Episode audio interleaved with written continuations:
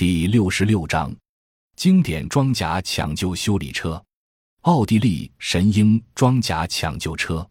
奥地利神鹰装甲抢救车车体是全焊接结构，绞盘和成员舱设在车前，成员通过位于车体左侧的两扇门出入。在车顶部有舱口，发动机和传动装置位于车体后部。发动机的顶装甲板上面是储物平台，用于装载备用部件。该车采用扭杆悬挂，行动部分有五对负重轮，主动轮后置，诱导轮前置，有三对拖带轮，在第一和第五负重轮处装有液压减震器。一性能数据：成员四人，车重一万九千八百千克，车长六点七零五米，车宽二点五零零米，车全高二点七四零米。车底距地高零点四零米，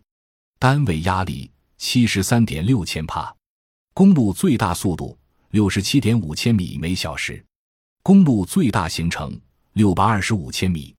燃料储备五百升，涉水深一米，爬坡度百分之七十，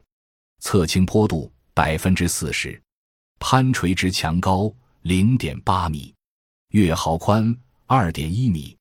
防空机枪口径型号数量十二点七毫米 M 二 HB 一挺，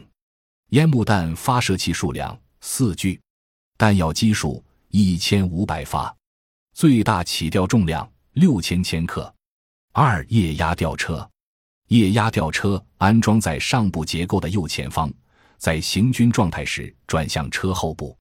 吊车可旋转二百三十四度，吊臂可从零度升高到六十度。还能从正常的三米长延伸到三点九米，最大起吊重量为六千千克。吊车上背有四十二米钢绳，能够吊起 SK 幺零五轻型坦克的整个炮塔。